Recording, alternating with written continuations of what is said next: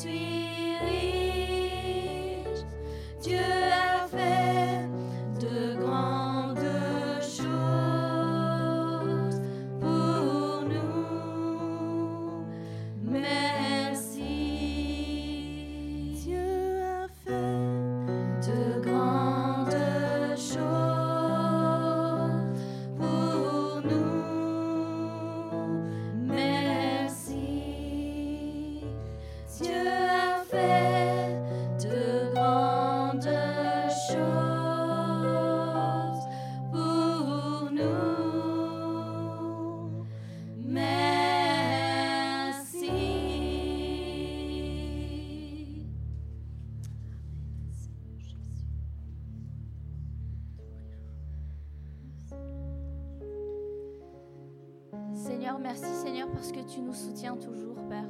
Tu nous soutiens, Seigneur, dans nos moments de haut et dans nos moments de bas, Père.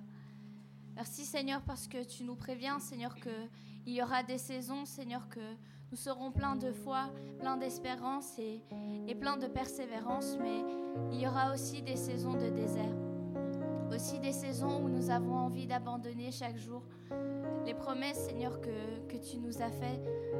Le découragement arrive, Seigneur, et, et vient nous rabaisser, Père. Mais tu nous dis, Seigneur, que dans la vallée de l'ombre de la mort, Seigneur, tu seras avec nous. Tu nous as pas dit, Seigneur, qu'on ne traversera pas cette vallée, Seigneur, mais tu nous promets, Seigneur, que tu seras avec nous, Père. Et nous voulons croire, Seigneur, aujourd'hui, Seigneur, que tu es là, Seigneur, également, Seigneur, dans nos moments de désert, dans les moments, Seigneur, où nous ne pouvons pas entendre ta voix, où nous sommes perdus, Seigneur, entre quoi faire et quoi ne pas faire, Père. Et nous voulons vraiment, Seigneur, continuer à persévérer, Seigneur. Même si notre foi est au plus bas, peut-être parfois, Père, nous voulons garder l'espoir, Seigneur, que, tu es là, Seigneur. Nous voulons garder, Seigneur, la foi, Seigneur, en, en toi, Seigneur, et garder notre confiance, Seigneur, en toi, en les promesses, Seigneur, que tu nous as faites. Alors nous voulons persévérer. Même si nous n'en avons pas la force, nous nous voulons vraiment te demander aujourd'hui, Père, de nous, de nous revigorer, Seigneur, de, de tes forces, Père. Des forces, Seigneur, de l'Esprit, parce que de nous-mêmes, Seigneur, nous n'y arriverons pas. Nous voulons vraiment te demander cette force, Seigneur, afin de pouvoir surmonter, Seigneur, toutes les épreuves, Seigneur, qui arriveront sur notre chemin, Père. Nous voulons garder espoir et confiance en toi, Père, parce que nous savons que tu es à nos côtés. Et nous voulons persévérer, Seigneur, pour toi, Père parce que tu ne mens pas, Seigneur. Et ce que tu as dit, tu le feras. Et ta promesse, Seigneur, la vision, Seigneur, que tu nous as donnée à chacun d'entre nous, Père. Et cette vision en commun pour cette Église, Seigneur, s'accomplira certainement,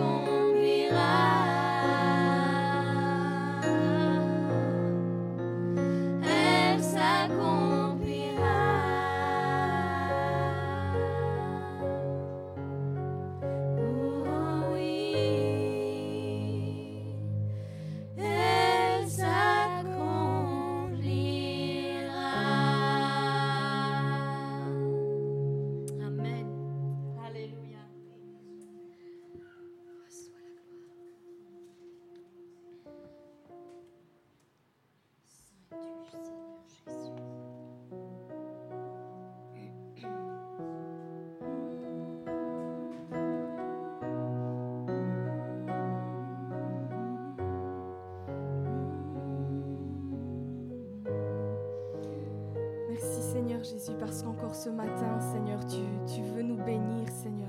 Tu nous accordes ta grâce, Seigneur. Et nous te disons merci pour ça, Seigneur. Parce que tu nous donnes, Seigneur, ta paix, Seigneur. À chacun, Seigneur, de tes enfants, Seigneur, tu le dis, Seigneur, dans ta parole, Seigneur que celui que, qui te respecte, qui honore tes commandements, tu le bénis jusqu'à la millième génération. Tu bénis ses enfants, tu bénis les enfants de ses enfants, Seigneur. Merci, Seigneur, parce que ta présence nous environne, Seigneur. Elle nous entoure, Seigneur. Elle est là avec nous à chaque instant, à chaque pas, dès le matin, dès le lever du soleil jusqu'à son coucher. Seigneur, je veux te dire merci, Seigneur, parce que nous savons, Seigneur, que tu bénis, Seigneur, celui qui s'attache à toi, Seigneur celui qui garde tes commandements au fond de son cœur, Seigneur, et celui qui t'aime, celui qui t'aime pour qui tu es, non pas seulement pour ce que tu peux faire. Seigneur, nous attendons à toi, Seigneur, encore ce matin, Seigneur. Seigneur, viens, Seigneur, et passe dans les rangs, Seigneur. Viens réconforter les cœurs, Seigneur. Viens relever, Seigneur. Viens faire ce qu'il te plaît, Seigneur, et comme il te plaît,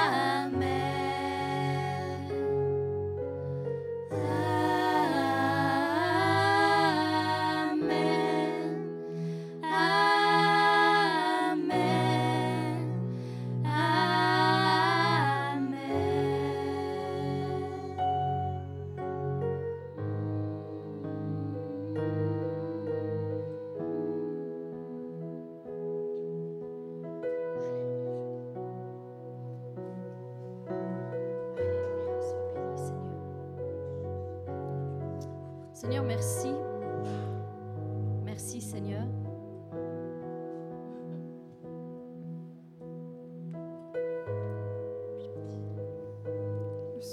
Voulons te rendre grâce, Seigneur, encore aujourd'hui,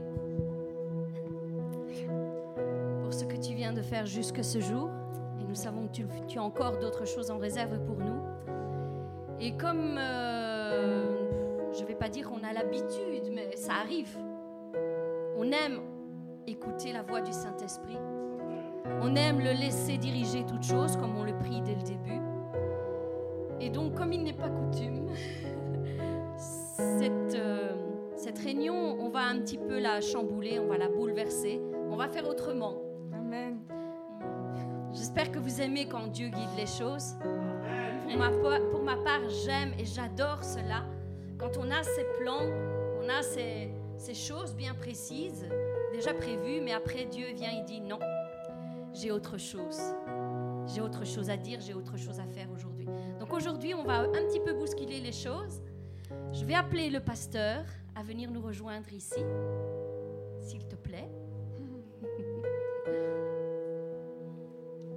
Et puis, euh, bien, je vais laisser euh, ma sœur euh, Joséphine continuer juste un instant. On va te, te faire asseoir. Est-ce que derrière la tête? Du coup, je vais boire un coup avant.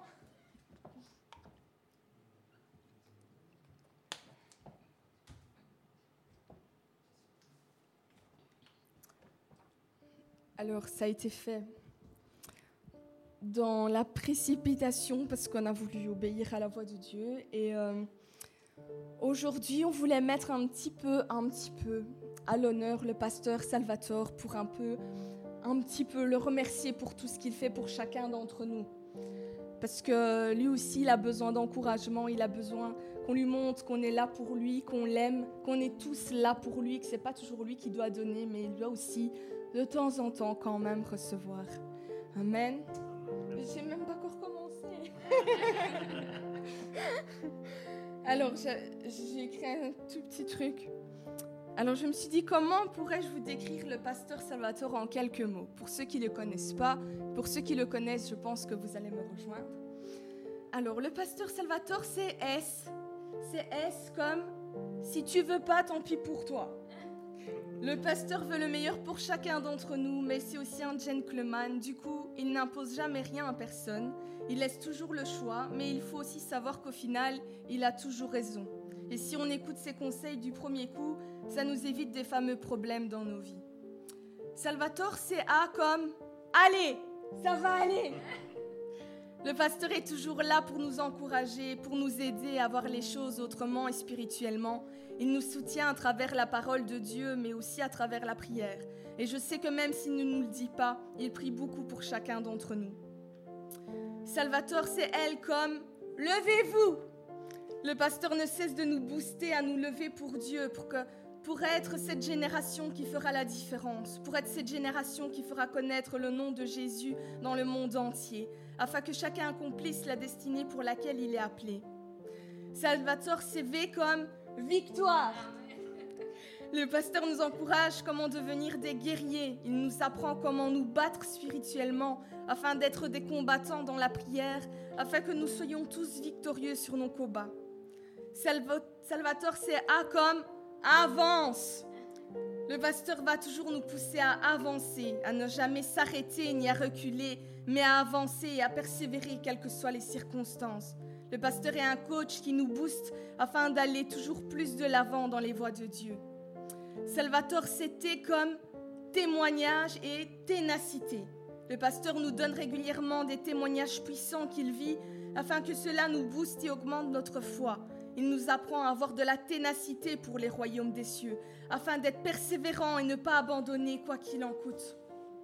Salvatore, c'est haut comme oser. Le pasteur ose dire les choses. Il ose être à contre-courant. Il ose être honnête et sincère. Il ose enseigner des thèmes qui sont peu enseignés. Il ose bousculer les principes et les mentalités afin que nous soyons tous au diapason de Dieu. Salvatore sait R comme rire. Le pasteur et l'humour, ça fait deux. C'est impossible de ne pas rire avec lui. Il aime rire et faire rire mais il sait aussi être très sérieux quand il le faut, et surtout pour les choses de Dieu. Et Salvatore, c'est E comme équilibre. Le pasteur nous enseigne d'avoir de l'équilibre dans toute chose, car cela est tellement important de ne basculer ni dans un extrême ni dans l'autre. Donc si je résume le tout, Salvatore, ça fait si tu veux pas, tant pis pour toi. Allez, ça va aller. Levez-vous. Victoire, avance, témoignage, ténacité, osez rire, équilibre.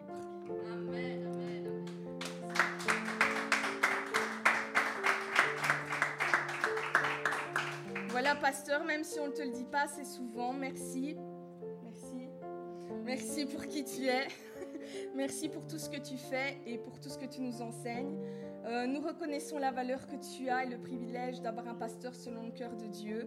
Oui, tu es non seulement un bon pasteur, mais aussi un bon père spirituel pour beaucoup d'entre nous.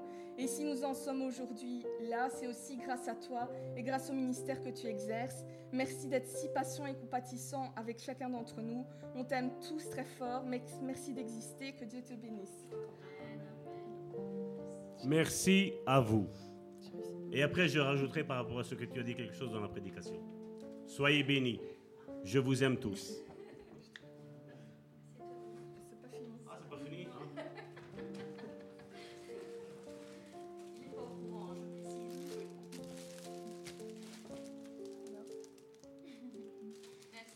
Il n'y a pas culte aujourd'hui. Merci.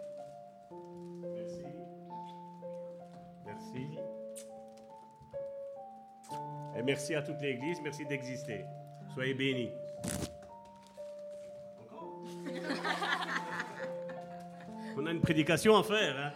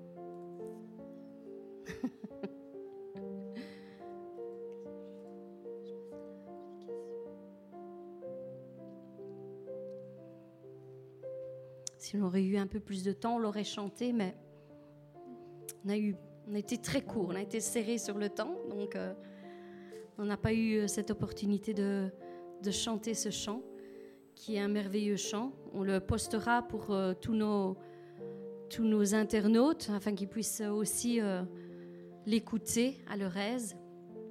Sinon- Je peux seulement essayer d'imaginer la Voilà. Ok, on va pouvoir démarrer. Pasteur, on te va à nos côtés.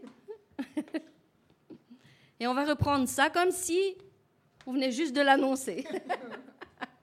voilà, je vous laisse écouter.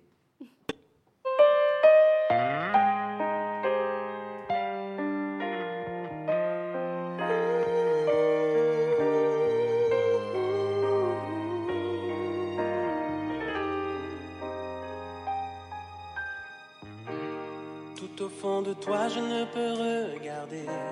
Je peux seulement essayer d'imaginer la richesse qui existe au fond de ton cœur. L'or et l'argent peuvent faire briller mes yeux, mais te regarder me pousse à adorer Dieu. Ton âme est un vrai trésor qui jamais ne se ternira. Le péché ne pourra jamais effacer l'image que Jésus sur ton cœur a gravée. Ce que tu as fait ou n'a pas réussi peuvent rien changer. C'est Dieu qui t'a choisi. Ce qui fait de toi une personne de valeur n'est ni ce que tu as ou ce que tu sais faire. Voilà l'amour de Dieu pour toi, quel mystère. Tu es un miroir qui reflète l'image du Seigneur. Et si les gens ne te remarquent pas encore, le plus important est que Dieu reconnaisse ta valeur. Tu es inestimable, plus précieux que tout l'or et l'argent de la terre. Si tu as abandonné, Dieu n'abandonne jamais. Il est près de toi pour te relever si le monde te faisait tomber.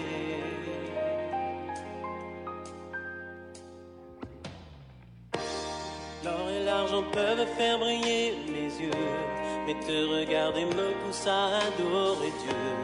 Ton âme est un vrai trésor qui jamais ne se ternira. Le péché ne pourra jamais effacer l'image que Jésus sur ton cœur a gravée. Ce que tu as fait ou n'a pas réussi n'y peuvent rien changer. C'est Dieu qui t'a choisi. Ce qui fait de toi une personne de valeur n'est ni ce que tu as ou ce que tu sais faire.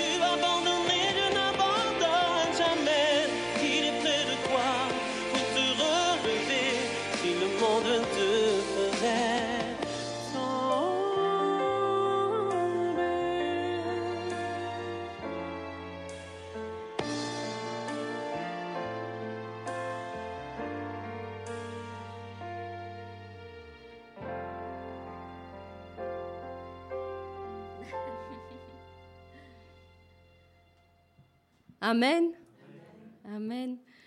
Donc voilà, c'était un chant qui reflétait exactement ce qu'on aurait pu, euh, on aurait pu dire. Et j'espère que tu as apprécié parce que c'est toujours ce qu'on dit. Le plus important n'est pas la vie des hommes et des, et des femmes qui peuvent parler, mais bien la vie de Dieu. Amen. Et je sais que tu as approuvé de Dieu. Amen. Amen. Merci beaucoup. De rien. Merci. Tiens, regarde, place-toi ici, à côté de moi.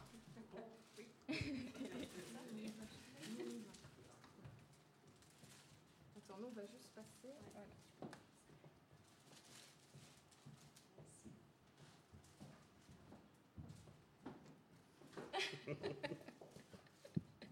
Oui, j'ai encore des choses à dire. Je ne vais pas m'arrêter là. Juste ajuster ça. Voilà. Donc voilà, comme euh, je le disais, euh, aujourd'hui je voulais mettre à l'honneur euh, mon mari, cet homme de Dieu que Dieu a mis à mes côtés, qu'il m'a donné. Je rends grâce à Dieu pour ce qu'il fait avec lui, en lui. Je ne vais pas le regarder parce que s'il se met à pleurer, je vais le suivre. Donc, euh, vous, vous le voyez, c'est l'important. Je me retourne. non, non, ne te retourne pas. Donc voilà, je, je vais, voulais vraiment rendre grâce à Dieu aujourd'hui pour ça, pour l'honneur qu'il m'a fait. Je ne suis rien important.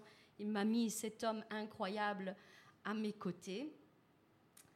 Et euh, cette année-ci, le 2 septembre plus précisément, nous avons fêté nos 27 ans de mariage. Nous n'avons pas eu l'opportunité de faire quelque chose, mais j'ai voulu aller euh, regarder un petit peu, parce que vous savez, on aime euh, regarder par exemple, aller 20 ans de mariage, ça correspond à quoi? Vous savez, il y, a toujours, ça correspond toujours à quelque chose.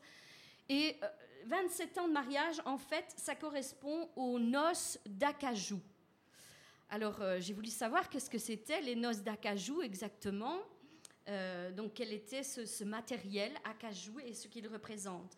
Et euh, il était écrit que c'est un matériel qui est très utilisé en ébénisterie et en marque- marqueterie pour sa finesse, sa beauté et sa résistance. C'est toute, euh, c'est toute une histoire. Hein. Autant de qualificatifs qui conviendraient parfaitement à décrire euh, notre histoire d'amour, la vôtre peut-être aussi. Euh, chaque année, donc, le matériel qui est choisi et qui correspond à l'anniversaire de mariage symbolise la solidité de plus en plus forte de l'union. Et après 27 ans de mariage, eh bien, notre relation est bien construite sur ce bois d'acajou. Euh, l'acajou, euh, précisément celui du Cuba, est un bois rouge et tendre, euh, très recherché au XIXe siècle, qui a beaucoup servi pour la fabrication de meubles de style empire. Aujourd'hui, c'est le bois, je recommence, aujourd'hui c'est le bois le plus cher, le plus cher sur le marché paraît que le mètre cube est estimé à entre 30 000 et 50 000 euros pour ce bois. Euh, c'est un bois qui est tendre, comme je, le disais, euh, qui se révèle résistant, facile à découper, hmm, à usiner, à travailler. Je pense que tous ces qualificatifs le représentent, représentent très bien entre les mains de Dieu. Euh, il représente autant de qualités qui font tout son succès chez les ébénisteries. Euh, ces traits en font un matériau très apprécié et recherché pour la création de meubles solides et avec beaucoup de style. Euh, c'est un bois qui résiste plutôt bien aux attaques des insectes et aux champignons, tout ce qui pourrait le faire pourrir. Donc voilà, j'ai voulu juste prendre ça un petit peu pour déterminer euh, ce que représentait le bois d'acajou.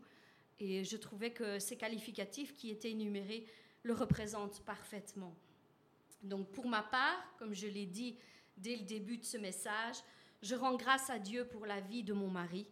Euh, c'est pour moi un réel privilège de l'avoir à mes côtés. Euh, on dit souvent que ce n'est pas la personne même qui doit se vanter des fruits qu'il porte, c'est notre pasteur qui dit ça, et à juste titre, c'est vrai. Euh, c'est ceux qui sont autour de lui, c'est ceux qui euh, consomment, qui euh, profitent du fruit qu'il porte, qui doivent en témoigner. Et aujourd'hui, je me tiens devant toi pour témoigner de, des fruits que tu portes. même si beaucoup de frères et sœurs qui nous suivent aussi sur Internet et nous disent parfois à quel point euh, tu as un bon témoignage, à quel point ils, euh, ils sont euh, honorés de ce que tu fais dans leur vie. je voulais juste voilà, dire que pour ma part, c'est pareil, exactement. Aujourd'hui, je, je, vais, je vais parler. je vais parler. moi qui suis sa propre femme et qui vis avec lui 24 heures sur 24, 24 heures sur 24, ben voilà, je voulais, je voulais euh, rendre ce témoignage et le faire publiquement aujourd'hui parce que je voulais l'honorer, parce que bien trop souvent, il fait passer toujours les autres avant lui. Et aujourd'hui, ben voilà, c'est son jour à lui. Il a besoin, comme Joséphine le disait justement, euh, il a besoin lui aussi de recevoir. Et voilà, aujourd'hui, on va un petit peu parler de lui. Alors, je vais dire que c'est un très bon mari qui possède d'innombrables qualités euh, je ne dis pas qu'il est parfait, attention. Il a aussi des défauts, comme tout le monde. Amen. C'est vrai, c'est vrai. Mais aujourd'hui, on ne parle pas des défauts, on va parler un petit peu des qualités aussi, hein, parce qu'elles sont là, elles sont manifestes. Plus il vieillit, plus il acquiert de la sagesse. Comme euh, euh, certains ont pu l'entendre, il l'a il, dit lors de la réunion du jeudi, je pense, qui qu'il euh, désirait la sagesse. Euh, par exemple, il avait pris l'exemple et le témoignage du pasteur euh, Amici. Et lorsqu'il avait vu parler, il avait dit Ah, cet homme est rempli de sagesse, je désire ça. C'est pour ça qu'il vous avait dit Aspirez aux dons les meilleurs. Moi, j'ai aspiré à avoir cette, sagesse. Et je crois qu'au jour d'aujourd'hui, quelques années plus tard, on peut dire Il a acquis de la sagesse. Je vous le dis, il a acquis beaucoup de sagesse. Ce qu'il a désiré, c'est pour ça que je vous le dis, ce qu'il a désiré, il l'a obtenu. Et c'est la même chose pour chacun d'entre nous lorsque nous aspirons vraiment aux dons les meilleurs, à ceux qui, nous, manquent parfois. eh bien, euh, Dieu, Dieu le fait. Dieu le fait. Dieu nous les donne. Et, et on peut en voir les fruits au jour d'aujourd'hui. Donc, je rends grâce à Dieu euh, pour, comme le dit la parole, les deux ne sont plus qu'une seule chair. C'est ce que la parole dit. Et euh, je dis aussi que s'ils ne sont plus qu'une seule chair, ils se complètent aussi. Ils se complètent parfaitement, véritablement, et c'est ce que nous sommes. Et c'est ce que j'ai toujours aimé dans, dans notre couple, c'est que nous sommes complémentaires l'un de l'autre. Là où moi, j'ai des faiblesses, eh bien lui, il a ma force. Ce qu'il me manque, c'est lui qui l'a, et vice-versa, j'espère. et vice-versa. Donc euh, voilà, et c'est un réel bonheur pour moi euh, d'être ainsi complémentaires l'un de l'autre. Il n'y a rien de plus beau dans un couple quand on peut marcher ensemble dans la même direction et de la même manière.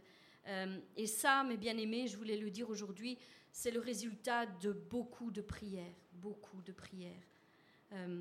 Ça ne se fait pas automatiquement comme ça. C'est le résultat de beaucoup de prières.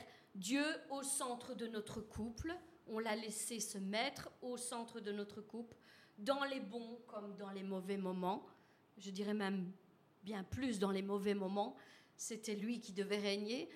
Euh, et c'est ce qui fait notre, notre force et notre complémentarité. Donc dans notre vie commune, euh, sans Dieu, donc avant notre conversion, nous étions certes mariés, nous étions ensemble, mais certainement pas complémentaires l'un de l'autre. Ça, il faut le dire. C'est comme ça que, que nous nous sommes vus. Nous n'étions absolument pas complémentaires l'un de l'autre. Il y avait de nombreuses incompréhensions, euh, de la compétition parfois, de la jalousie, un jeu de domination l'un de l'autre, euh, et toutes ces choses qui détruisent peu à peu le couple en lui-même. Ils l'éteignent et font que le couple n'est plus ce qu'il doit être. Alors, euh, mais à force de frapper dans les cieux, la petite femme que je suis, comme il aime le dire, la petite femme que je suis a su implorer la grâce de Dieu euh, pour le toucher et le changer. Euh, en toute simplicité. Je n'étais pas encore euh, convertie à ce moment-là. Je priais déjà. J'avais déjà eu une éducation religieuse. Et je ne connaissais pas Dieu comme je le connais maintenant. Et j'ai fait simplement de petites prières, mais Dieu a vu mon cœur. Et je, lui disais, Seigneur, moi, là où moi je, ne peux pas faire, toi tu peux le faire. Et je rends grâce à Dieu parce que ça a tout changé. Euh, certes, je ne connaissais pas Dieu, je pensais qu'à force peut-être au début de notre mariage, à force de lui montrer mon amour, à force d'être soumis à ce qu'il voulait, euh, c'était une soumission mal placée, bien sûr, ce n'était pas comme la soumission qu'aborde euh, la Bible. J'avais parfois des belles paroles, peut-être des supplications quand les moments durs arrivaient, euh, je pensais, dans ma tête, vraiment, je pensais que, à force de toutes ces choses, j'aurais pu lui plaire et il aurait pu changer pour me plaire. Et je dis bien pour me plaire. Et euh, je pensais qu'il allait devenir un homme meilleur, que j'arriverais à le changer et, et, que je le gagnerais pour moi. Ça, c'était ma façon de penser avant que Dieu ne vienne dans l'histoire. Ensuite, au vu de mes éternels échecs, parce que je n'ai rien, je n'ai arrivé à changer personne hein, par mes propres forces, non, euh, même avec toute la volonté du monde. Donc, au vu de mes éternels échecs, euh, je me suis finalement abandonnée à Dieu. J'ai tout remis entre les mains de Dieu et je lui ai dit Seigneur, si tu n'interviens pas en ma faveur, eh bien, euh, c'est foutu. Ici, notre, notre couple partira à la dérive et finira comme tant d'autres à se séparer. Donc euh, Seigneur, j'ai besoin de toi. Euh, j'ai usé mes genoux, j'ai prié pendant longtemps, très longtemps. Il m'a fallu beaucoup de patience.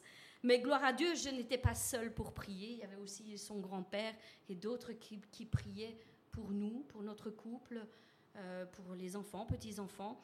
Donc, je n'étais pas toute seule à prier. Je ne voudrais pas prendre une gloire qui, pas, qui ne m'est pas due à moi seule. nous étions plusieurs à prier. Et euh, j'ai imploré Dieu de le toucher lui-même.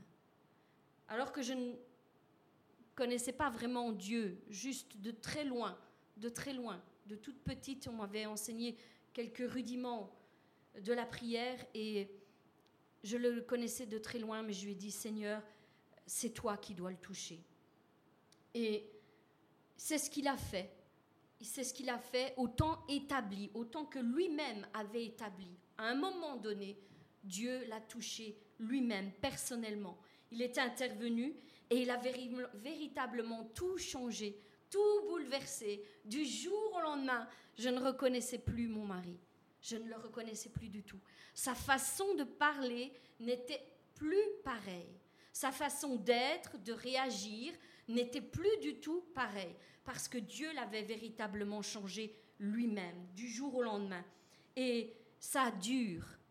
C'est ça qui est merveilleux, parce que quand on essaye de changer par nos propres forces, bien on acquiert peut-être quelque chose pendant un moment, mais très vite, on reprend le dessus par notre mauvaise nature. Mais là, quand c'est Dieu qui l'a changé, ça a été un fruit euh, du jour au lendemain et un fruit durable.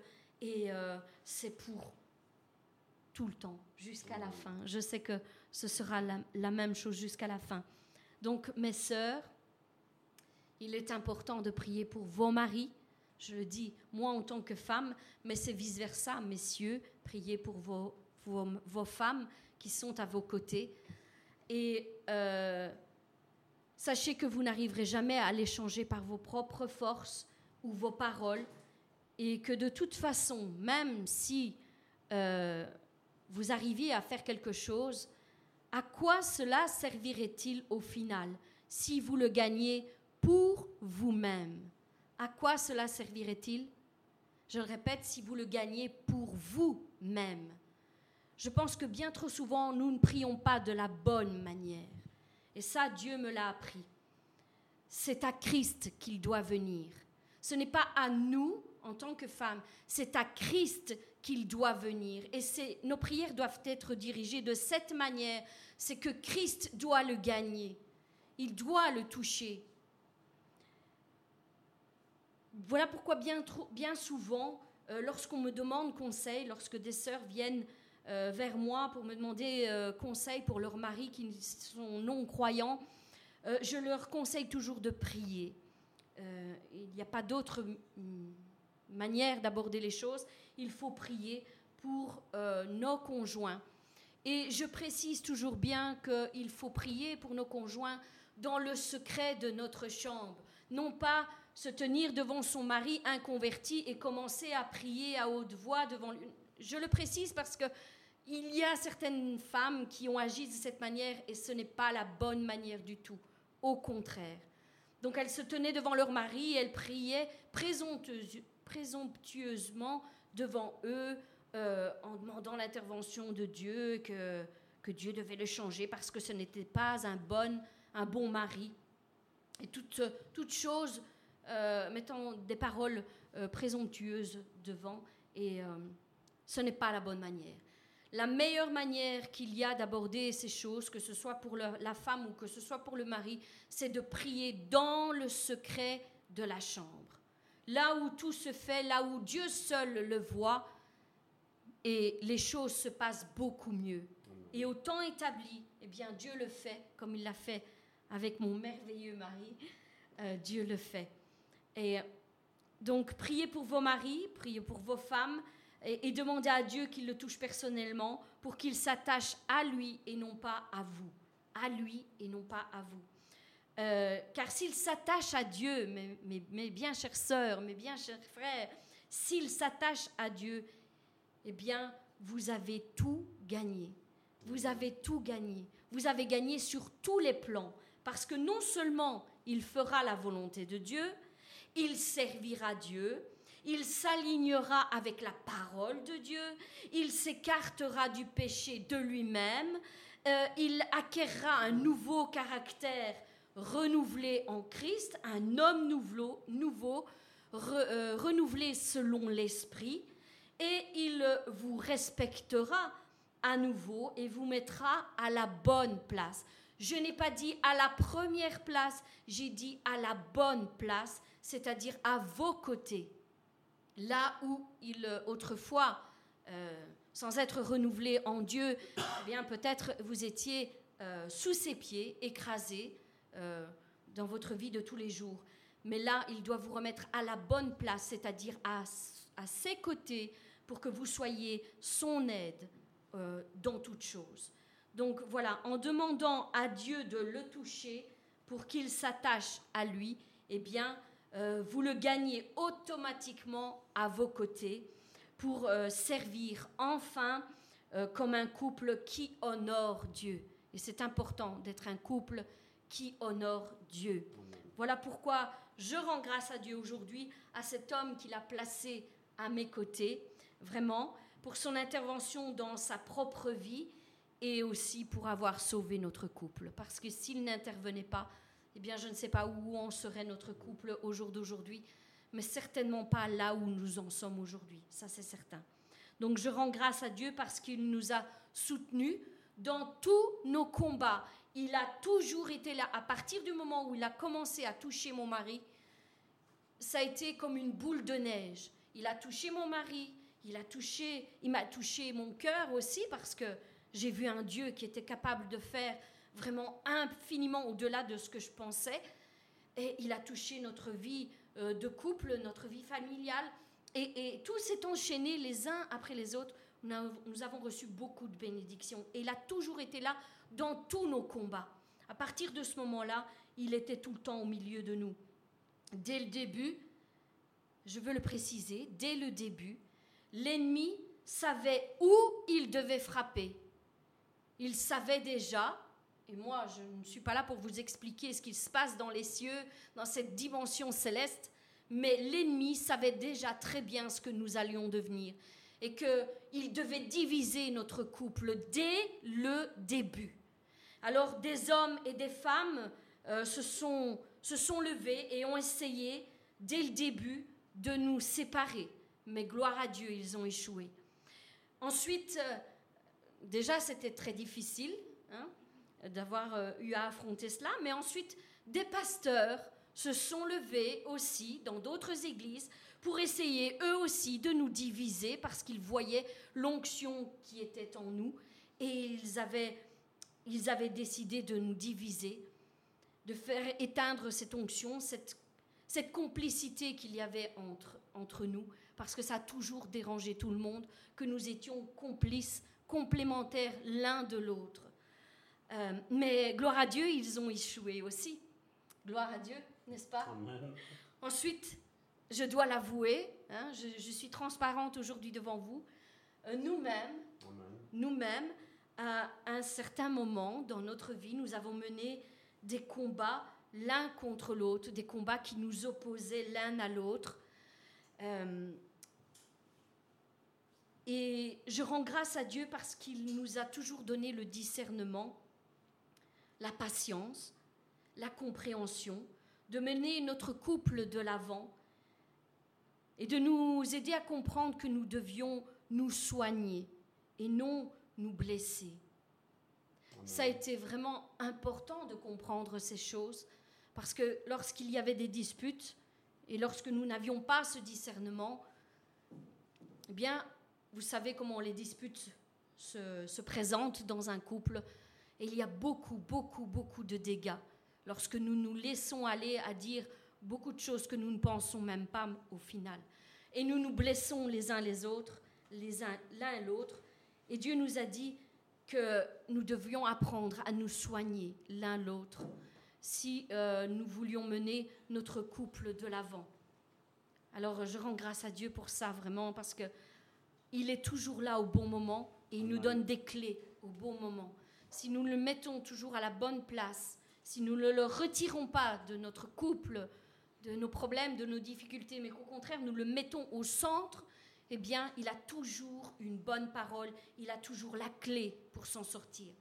Et Dieu nous a fait comprendre que non seulement nous devions nous soigner l'un l'autre, mais qu'encore plus, et cette parole m'a beaucoup touchée lorsqu'il nous l'a donnée, que nous étions nés l'un pour l'autre. Voilà. Mon mari a été conçu dans la volonté de Dieu pour moi. Et lui pour moi. Et ça, franchement, pour ceux qui arrivent à capter ça, je dis waouh Seigneur, pour moi, tu as fait naître Salvatore et vice-versa. Et euh, je rends vraiment grâce à Dieu pour ça parce que il nous disait que vu que nous sommes nés l'un pour l'autre, eh bien, notre mission est de nous aimer, notre mission est de nous protéger, notre mission est de nous soigner l'un l'autre. Et c'est la première mission que, que nous avons prise en main, c'est celle-là. Avant, avant que tout, toute chose ne soit, c'était la première mission que nous avons prise en main. Comme nous l'avons souvent dit, nous avons aimé Dieu avant d'aimer le ministère. Nous n'avons pas souhaité un ministère. Dieu nous a imposé un ministère. Il a imposé ce ministère. C'est lui qui est venu à nous. Et, mais nous avons, nous nous sommes accrochés passionnément à Dieu avant tout et en premier. Et ensuite, eh bien, il nous demandait de l'enseigner euh, autour de nous, à, tous ces couples qui sont autour de nous, qui viendraient vers nous et qui passeraient par les mêmes problèmes, les mêmes difficultés et qui avaient une même envie de, s'en sortir. Il nous a dit de, leur montrer, de leur donner des conseils, de leur donner des clés, afin que ce soit des couples forts, des couples unis, des modèles dans l'Église, euh, des piliers qui vont soutenir l'Église tout entière. Et voilà, comme titre, vous l'avez vu, j'avais mis l'appel, l'appel à l'unité dans les couples, parce que c'est vraiment un appel que Dieu lance aujourd'hui. Et on peut voir un petit peu partout, pour ceux qui sont vraiment connectés à l'Esprit de Dieu, il y a toutes ces pensées qui s'élèvent de la même manière. Dieu met un point d'honneur euh, dans cette saison, dans cette période, à appeler les couples à rester unis plus que jamais. Plus que jamais. Donc, euh, moi, j'aimerais simplement euh, parler et dire aussi à vous, tous ces, tous ces couples mariés que vous êtes et qui nous écoutez aujourd'hui ou qui nous écouterons plus tard. Vous souvenez-vous des vœux que vous avez prononcés? C'est important, n'est-ce pas? Souvenez-vous des vœux que vous avez prononcés et que vous avez faits euh, le jour de votre mariage? Alors pour certains c'est proche, et pour d'autres c'est déjà euh, bien plus loin. Hein? Euh, et je pense que que c'est important de les dire et de s'en souvenir. Et moi-même, je veux le faire aujourd'hui. Je vais le faire pour toi. Tu me suis Alors moi, moi. Karine, je te prends. Je te prends. Salvatore. Karine. Comme époux. Comme épouse. Tel que tu es. Tel que tu es. Je te promets de t'aimer. Je te promets de t'aimer. De te respecter de te respecter de t'encourager et de t'encourager à travers les victoires à travers les victoires et les échecs de notre vie à deux. Et les échecs de notre vie à deux. Je te promets fidélité. Je te promets fidélité. Honnêteté. Honnêteté. Et de, de te respecter tout le long de notre vie à deux. Et de te respecter tout le long de notre vie à deux. Je m'engage avec amour. Je m'engage avec amour. Loyauté. Loyauté à partager avec toi le reste de ma vie. À partager avec toi le reste de ma vie. Je te promets d'être toujours sincère. Je te promets d'être toujours sincère. Patient. Patient. Attentive. Attentif. À tes besoins. À tes besoins. Pour que nous puissions construire notre couple. Pour que nous puissions construire notre couple. Sur de bonnes bases. Sur de bonnes bases. Qui, de, qui dureront jusqu'à la fin de nos jours. Qui dureront jusqu'à la fin de nos jours. Je te promets de t'honorer. Je te promets de t'honorer. De t'encourager tous les jours de ma vie. De t'encourager tous les jours de ma vie. De te rester fidèle jusqu'au bout. De te rester fidèle jusqu'au bout. Dans la richesse et dans la pauvreté. Dans la richesse et dans la pauvreté. Dans la santé comme dans la maladie. Dans la santé comme dans la maladie. Dans la compréhension comme dans l'incompréhension. Dans la compréhension comme dans l'incompréhension de notre vie. De notre vie. dans les bons comme dans les mauvais jours. Dans les bons comme dans les mauvais jours. Amen. voilà, je pense qu'il était important de se rappeler de tous ces vœux que nous avons faits, Et pour ma part, je pense qu'il est même, peut-être même indispensable de se les renouveler chaque année. Pour rester vraiment dans cette, dans cette, euh, comment dire, dans cette ambiance, dans cette déclaration, voilà, c'est le mot que je cherchais, dans cette déclaration que nous avons faite de nos propres bouches. C'est important, c'est important euh, de les renouveler euh, chaque année. Alors, combien de nos jours, après quelques années de mariage, brisent leurs vœux, n'ont pas été fidèles à leurs paroles, combien même ont été jusqu'à oublier tout ce qu'ils avaient prononcé devant une multitude de témoins qui étaient là ce jour-là. C'est plus qu'important dans ces temps de la fin que nous vivons de se, de se remémorer tout cela.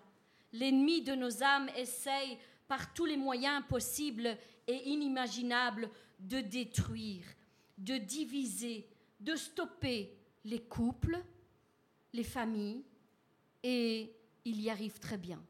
Il y arrive très bien. Je ne comprends pas comment des hommes et des femmes qui se prétendent chrétiens, chrétiennes, suivent Dieu, peuvent encore en arriver si vite à la conclusion que le divorce est la seule solution qui reste pour leur couple. Le divorce n'est pas la solution de Dieu. Je suis désolée. Le divorce n'est pas la solution de Dieu. Dieu est le ciment des couples. Il ne divise pas. Dieu est le ciment. Ce qui unit Dieu à notre couple, c'est la place que nous lui mettons dans notre couple. Et sans lui, c'est sûr que le couple ne survit pas. Il peut-être il peut euh, aller de l'avant un temps, mais ensuite, quand les tempêtes arrivent, les véritables tempêtes qui remuent toutes choses dans la maison, et quand elles battent de tous côtés, eh bien, ces, foyers qui sont construits sans Dieu ne résisteront pas. Le verset disait, vous le connaissez très bien, si Christ ne bâtit la maison, celui qui bâtit la bâtit en vain. Il bâtit en vain. Je veux le prendre, je veux qu'on on le, on le, on le lise ensemble. Le psaume 127, souvenez-vous, mesdames et messieurs, maris et femmes, le psaume 127 dit, Si la maison n'est bâtie par le Seigneur, les bâtisseurs se fatiguent en vain. Ils se donnent du mal pour rien. Si le Seigneur ne garde pas la ville, c'est en vain que les sentinelles montent la garde. Oui, il est vain de vous lever le matin et de vous coucher tard pour gagner dans la peine bout de pain, car Dieu en donne tout autant à ses bien-aimés pendant qu'ils dorment. Voyez, des fils sont bien un héritage donné par l'Éternel et leur naissance est une récompense. Oui, les enfants sont un trésor, la récompense donnée par le Seigneur. Ils sont comme des flèches dans la main d'un héros. Les fils qu'un père reçoit dans sa jeunesse sont comme des flèches dans la main d'un guerrier. Heureux l'homme qui a rempli sa maison de telles armes. Quand il se défendra contre ses ennemis aux portes de la ville, il ne sera pas couvert de honte. Voilà ce que ce passage disait. Et je rends grâce à Dieu pour les trois enfants qu'il nous a donnés, Amen. pour nos flèches, nos flèches par la chair. Mais je rends aussi grâce à Dieu pour tous les fils et les filles spirituels qu'il nous a donnés au-delà de tout cela. Amen. Vraiment, merci Seigneur. Parce que ce n'est pas ce n'est pas de notre volonté, ce n'est pas de nos propres efforts, c'est Dieu qui nous les a amenés les uns après les autres à nos côtés. Alors, mon cher et tendre mari, sache que ton carquois n'est pas vide, Amen. mais que bien au contraire, il est rempli de flèches. Amen. Amen. Donc, mes bien-aimés, ne construisez pas en vain. Ne vous fatiguez pas à bâtir quelque chose sans Christ. Ce serait mal faire. parce que aussi belle soit votre maison, soit votre, votre foyer, même l'ayant bâti avec beaucoup d'amour, au départ, si Christ ne règne pas au centre de ce foyer, tôt ou tard, il s'effondrera. Fondez donc des foyers stables, des foyers équilibrés, comme il a été dit, des foyers où règne la sanctification, la sainteté, où règne la paix, où règne la joie, le bonheur, la compréhension, l'amour, l'unité, toutes ces valeurs que l'ennemi ne pourra pas vous voler et qui vous uniront toujours plus à vos maris, à vos femmes, à vos enfants, à vos familles. Lorsque vous aurez bâti ces choses et que vous les aurez mis en pratique dans vos propres vies, enseignez-les à vos enfants. C'est important. Enseignez-les à vos enfants et aux enfants de leurs enfants. Soyez, mais soyez aussi les premiers à les mettre en pratique. Soyez des exemples concrets dans vos foyers de cet équilibre que vous donnez l'enseignement aux enfants. Instaurez des conditions de vie équilibrées dans vos, dans vos foyers, là où règne l'amour, l'amabilité, la compréhension, le calme, la sagesse, l'écoute les uns des autres et les encouragements les uns pour les autres. Marchez ensemble dans une même direction, dans une même pensée. Et si ce n'est pas le cas, parce que ça peut arriver que ce ne soit pas le cas, prenez un moment pour vous accorder. Prenez un moment pour vous accorder, car la vie de tous est important. La vie de chacun compte, même s'il est différent. La vie de chacun compte. Usez de compréhension avant tout, non pas de jugement, mais de compréhension avant tout. Ne dominez personne. Ce n'est pas une compétition l'un contre l'autre. Ne dominez pas. Vous êtes, ne l'oubliez pas, vous êtes la force de votre conjoint. Vous êtes ce qui lui manque. Alors combattez ensemble combattez ensemble, car si vous vous combattez l'un l'autre, vous vous combattez vous-même. Vous affaiblissez votre propre maison si vous vous combattez l'un l'autre. Priez l'un pour l'autre, séparément, mais parfois aussi ensemble. C'est important. Prenez des moments ensemble dans la présence de Dieu. Lorsqu'un problème survient, prenez un temps ensemble pour trouver une solution. Priez un temps pour cela. Concertez-vous, unissez-vous et prenez une décision commune. Lorsque vous vous êtes accordé, prenez une décision commune. Accordez-vous, c'est important, sur toute votre façon de diriger votre maison, que ce soit avec vos enfants, que ce soit euh, avec vos finances, ce n'est pas chacun pour soi, chacun son compte, chacun son argent. C'est ensemble que vous construisez quelque chose. Donc c'est ensemble que vous devez diriger les choses. Oui, et c'est pour le bien de tous, non seulement pour les parents, pour le couple, mais aussi pour les enfants. Soyez ensemble. Vous savez, Jésus a été fidèle en toutes choses. Et la parole nous dit même qu'il a été fidèle jusqu'à la mort, jusqu'à la mort de la croix. Il est fidèle encore au jour d'aujourd'hui et il demeurera fidèle jusqu'à la fin pour ceux qui le craignent et le respectent. Mais qu'en est-il de notre fidélité? La fidélité, vous savez mes bien-aimés, la fidélité est la qualité la plus importante que Dieu recherche dans la vie de ses enfants. Amen. C'est la plus importante. Sans ce trait de caractère, il est impossible de mener une vie agréable à Dieu.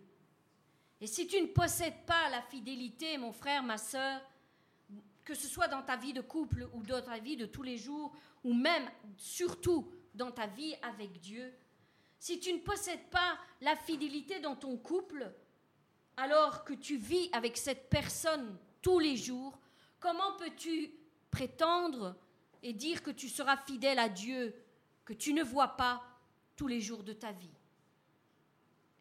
Nous devons avoir la fidélité dans tous les arts de notre vie, que ce soit pour notre couple, que ce soit notre fidélité envers Dieu. Alors, qu'en est-il de notre fidélité? As-tu acquis, mon frère, ma sœur, cette fidélité indispensable aux yeux de Dieu? La parole de Dieu nous dit ceci dans le psaume 18, à partir du verset 24. Il dit, Aussi l'Éternel m'a rendu selon ma droiture, selon la pureté de mes mains, devant ses yeux. Avec celui qui est bon, Seigneur, tu te montres bon. Avec l'homme droit, tu agis selon sa droiture. Avec celui qui est pur, tu te montres pur. Et avec les pervers, tu agis selon sa perversité. Amen. Tu sauves le peuple qui s'humilie et de ton regard tu abaisses tous ceux qui sont orgueilleux. Le grand roi que nous servons attend de nous que nous portions du fruit et que nous parvenions à la maturité spirituelle. Et c'est pour ça que le pasteur insiste tant sur les, sur les fruits de l'esprit, afin que nous puissions vraiment les acquérir les uns après les autres. Et si nous nous rendons compte qu'il nous en manque un ou l'autre, eh bien nous devons nous remettre en question. Nous devons mûrir dans l'esprit. Par-dessus tout, ce qu'il attend de nous, c'est la manifestation, le trait de caractère que recherchent les grands rois c'est-à-dire la fidélité de ces sujets. C'est ce que recherchent les rois, la fidélité de leurs sujets. Et c'est ce que recherche notre roi, notre fidélité. Alors, peut-il compter sur toi, mon frère, ma sœur? Peut-il compter sur toi? La fidélité est un trait de caractère qui résume parfaitement Dieu. Il fait partie de sa nature divine. Il veille avec force à ne jamais laisser ce trait de caractère être violé chez lui. Il est fidèle. Et la parole nous dit même que même lorsque nous sommes infidèles, lui demeure fidèle. C'est son trait de caractère. Et ce trait de caractère, le Seigneur le recherche chez tous ses enfants.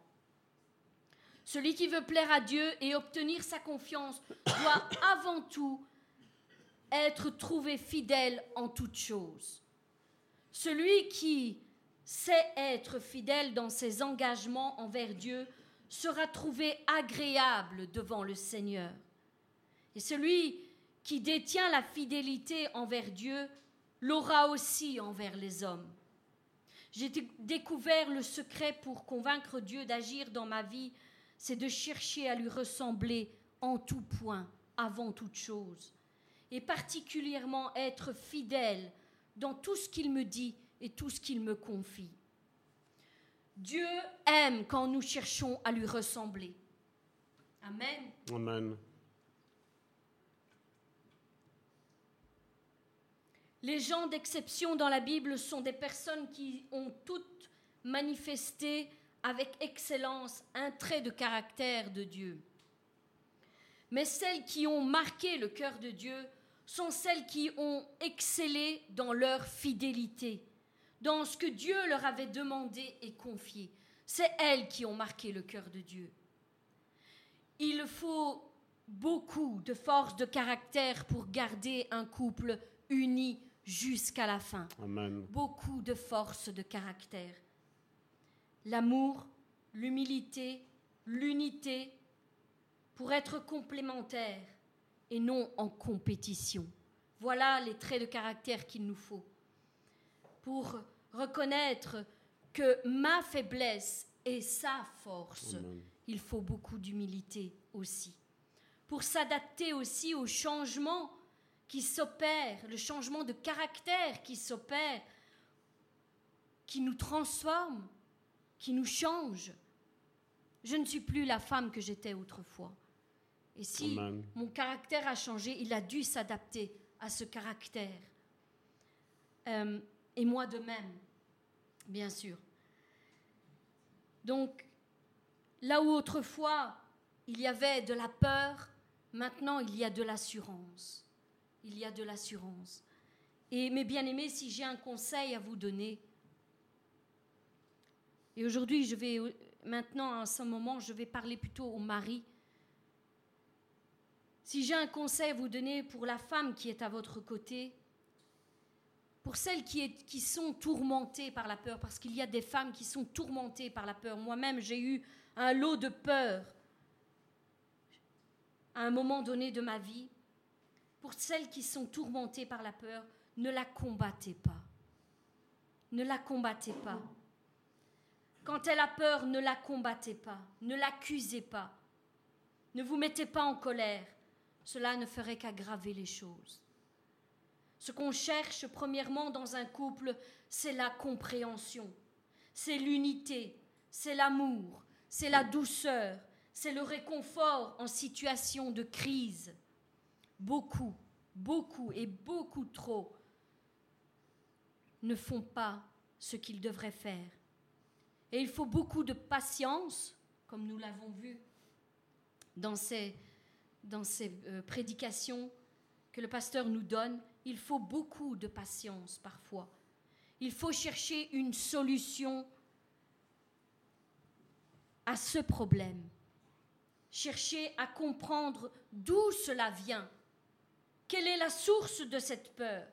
Et il faut quelqu'un qui soit là pour encourager et non écraser. Il faut l'encourager à passer cette limite, passer au-delà. Sois sa force, mon frère, mes frères, soyez la force de, votre, de vos femmes. Et mesdames, soyez la force de vos maris. Rassure-la s'il y a besoin. Aide-la et tu verras qu'à un moment donné, les choses vont changer. Elles vont changer. Le problème, c'est que... Pardon.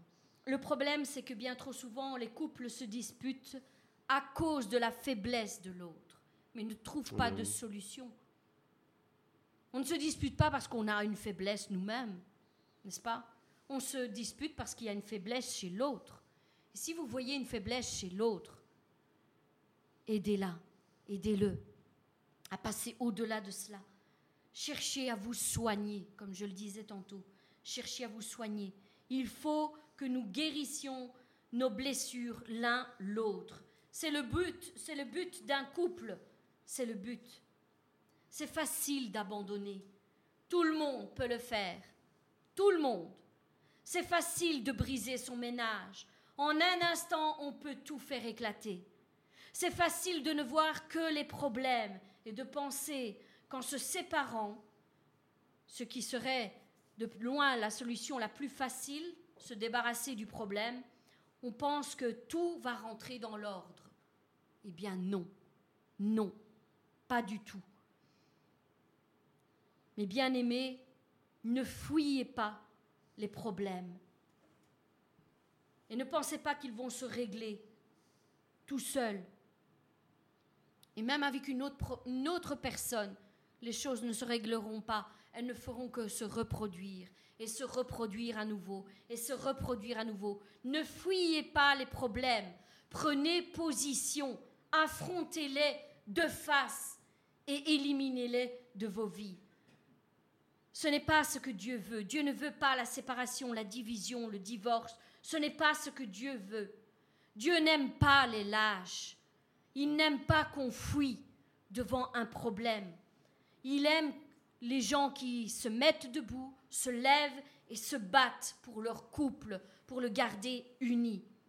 Alors, mon frère, ma soeur, tu dois être un homme, une femme fidèle, qui prend ses responsabilités, qui prend toutes ses responsabilités. Dans les temps anciens, les hommes, si nous regardons chez nos ancêtres, les hommes avaient ceci, ils représentaient la sécurité. L'homme dans un foyer représentait la sécurité, il représentait la responsabilité, la solidité, la force dans le couple. Mais de nos jours, malheureusement, il représente plutôt l'infidélité, l'accusation sans cesse, la culpabilité, mettre la culpabilité sur l'autre. Et ils démissionnent bien trop souvent de leurs responsabilités. C'est un total déséquilibre. Voilà pourquoi il faut réacquérir cet équilibre au sein de nos couples. C'est très important. Et celui qui a assez de sagesse pour reconnaître ces choses dira que lorsqu'il y a un problème, eh bien, maintenant, nous allons l'affronter ensemble. Ensemble. Nous allons trouver une solution ensemble. On va surmonter ce problème, cette difficulté. On va la surmonter ensemble, main dans la main. Premièrement, parlez avec sagesse et avec calme, ensemble. Asseyez-vous autour d'une table lorsqu'un problème surgit et parlez ensemble avec sagesse et avec calme. Trouvez des solutions et mettez-les en pratique. Persévérez, même si le problème revient à la surface. Cela ne sera peut-être pas résolu du premier coup, c'est vrai, mais si vous persévérez avec force, eh bien, vous y arriverez. Vous allez arriver à surmonter tous vos problèmes. Vous êtes-vous posé la question pourquoi 90% des chrétiens, la première chose qu'ils disent et pensent, et nous l'avons souvent entendu, malheureusement, c'est que lorsqu'il y a une dispute au sein de leur couple, ils disent Eh bien, puisque c'est comme ça, je ne vais pas à l'église. Pourquoi? Comme si on voulait dire à Dieu eh bien, on ne s'entend plus, plus rien ne va dans mon couple, c'est de ta faute. Il y a des gens qui pensent comme ça, je vous l'assure. Alors, on n'a pas à dire ces choses à Dieu. On doit s'avancer vers Dieu avec crainte et tremblement. On ne parle pas à Dieu comme on parle à n'importe qui. Dieu n'est pas le problème au sein de notre couple. Il est la solution. Ce n'est pas en disant je ne vais plus à l'église, je me venge, parce que si tout va mal, c'est de ta faute. Ce n'est pas en disant ces choses que les choses vont s'arranger. Moi, je vous le dis, si tous les chrétiens, tous les couples, tous les croyants s'alignaient plus avec la parole de Dieu, il y aurait bien moins de problèmes dans les couples, bien moins de problèmes, énormément moins de problèmes et de difficultés dans les couples. Mais tout le monde fait tout et n'importe quoi, agit comme bon lui semble, vit une vie complètement déséquilibrée à tout point de vue, ne se conforme en rien à la parole de Dieu, et puis ils disent présomptueusement, Seigneur, c'est de ta faute. Non, non, ce n'est pas de la faute de Dieu. Non, Et comme je le disais, n'importe qui peut abandonner. C'est donné à tous les couples de pouvoir briser son couple, son ménage, à tout moment. C'est la chose la plus facile à faire. Même quelqu'un qui ne croit pas en Dieu peut faire ces choses. Et ils le font. Mais les véritables enfants de Dieu, ce sont ceux qui persévèrent, ceux qui s'accrochent, ceux qui se battent pour leur couple, qui reprennent les choses en main et qui essayent de trouver des solutions pour sauver leur couple, pour sauver leur famille aussi. Amen. Parce que lorsque une famille, un couple est brisé, même les enfants en subissent les conséquences.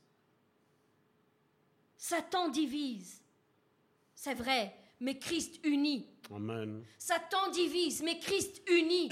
Amen. Amen. Christ unit. Et j'avais pris un petit schéma. Massimo, si tu peux le mettre, le triangle. Tu connais ça. Amen. Un grand homme de Dieu, un jour, nous a montré ce schéma lorsqu'il parlait des couples. Et c'est très représentatif parce que c'est exactement ça. Vous voyez, dans le bas, dans le fond du triangle, il y a l'homme dans un côté et la femme de l'autre. Et voyez la distance, combien elle est, elle est longue. Mais plus l'homme se rapproche de Dieu, et plus la femme se rapproche de Dieu, et plus ils se rapprochent eux-mêmes l'un de l'autre, pour finir ensemble, une même chair, ensemble auprès de Dieu. Et c'est ainsi, c'est ce que je vous expliquais au début, c'est que plus nous nous rapprochons avec Dieu, et plus nous, sommes, nous nous comprenons, nous marchons de la même façon, nous pensons de la même manière, parce que c'est l'Esprit de Dieu qui règne avec nous, au milieu de nous. Au milieu de nous. Alors je voudrais juste préciser encore une chose.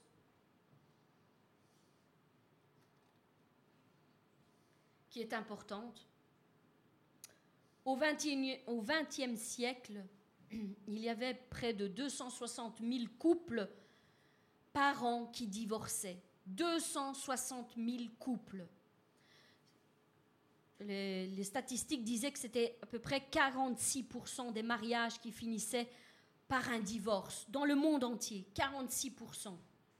Parce qu'il y avait de l'incompatibilité de caractère. Oui, un caractère qui n'est pas transformé, n'est pas compatible l'un avec l'autre, mais un caractère qui est transformé par le même esprit est tout à fait compatible. Voilà pourquoi il faut mettre Christ au milieu. Pour incompatibilité, pour cause d'argent, ou même les, problèmes les plus fréquents, il disait les beaux-parents, étaient aussi des, sources de, de divorce. Au 1er janvier 2022, la population belge comptait plus ou moins 11 584 000 habitants. La Belgique est le numéro un en taux de divorce dans le monde. Et ça, c'est une statistique qui, qui a été sortie en 2019. La Belgique, malheureusement le pays où nous nous trouvons, est le taux, le numéro un au-dessus de tous pour les divorces. En principe, la première cause de divorce dans tous les pays concerne bien sûr l'infidélité, l'adultère. La Belgique détient le record du monde en termes de divorce prononcés. En effet, dans ce pays, en Belgique, 71 mariages sur 100, et je répète, 71 mariages sur 100 feraient face à un divorce chaque année. Je crois qu'il n'y a pas de quoi être fier il n'y a pas de quoi être fier. Et le pompon, dans toute cette histoire, nous l'avons vu, ce sont ces dernières années avec euh, cette histoire de Covid, avec euh, cette fameuse période de confinement, hein, où les couples se retrouvaient tous enfermés les uns avec les autres, 24 heures sur 24. Et il y a eu un boom de divorce, encore plus à ce moment-là. Incroyable, n'est-ce pas? C'est le monde à l'envers là où nous, nous nous disions, eh bien, c'est le moment de pouvoir profiter de son couple, des moments que nous ne passons pas ensemble, le moment d'être unis en famille. Eh bien, il y avait des couples qui ne se supportaient même plus les uns les autres. C'est, terrible, franchement.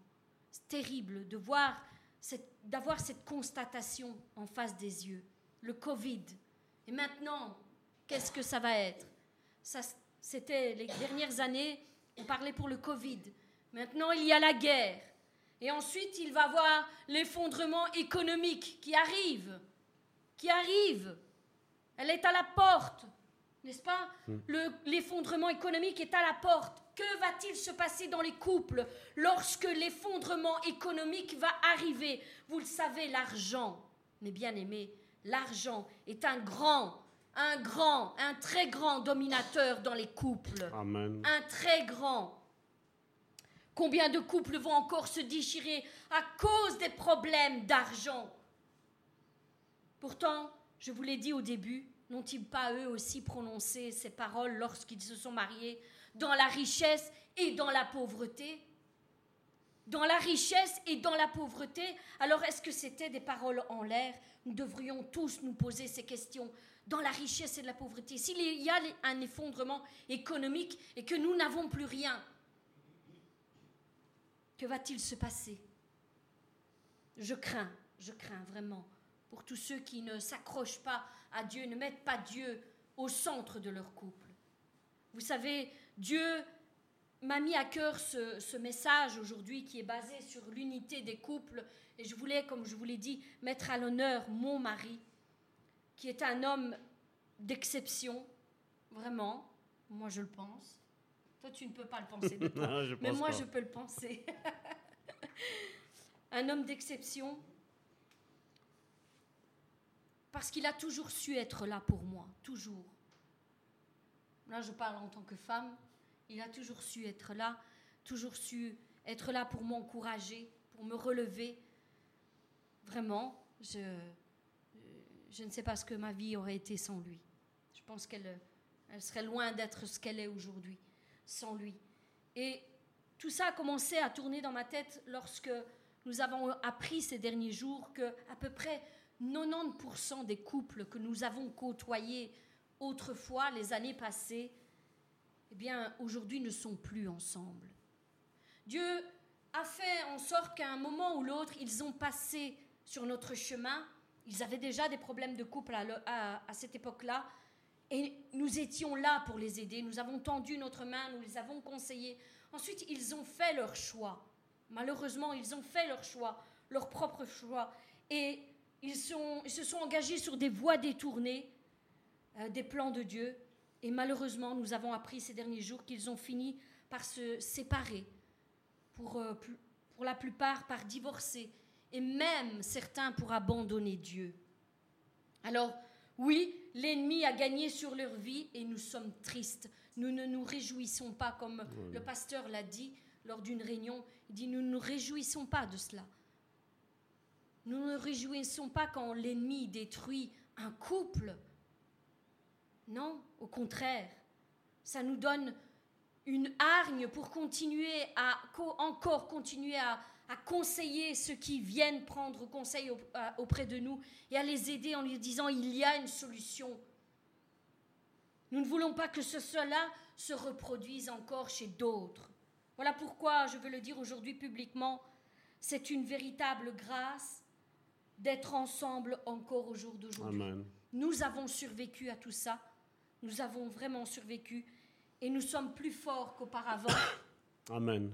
car, comme le dit euh, ce fameux proverbe, tout ce qui ne nous tue pas nous rend plus forts. Amen. Tout ce qui ne nous tue pas nous rend plus forts. Quand vous passerez la limite, quand vous aurez l'impression que tout cela est pour vous détruire, vous vous arrêtez. Si vous passez au-delà de cela, cela va vous rendre beaucoup plus fort. Là où les hommes et les femmes ont tenté de nous séparer, Dieu nous a unis et nous a rendus plus forts. Plus forts. Alors, une dernière chose, c'est aussi un très bon père de famille.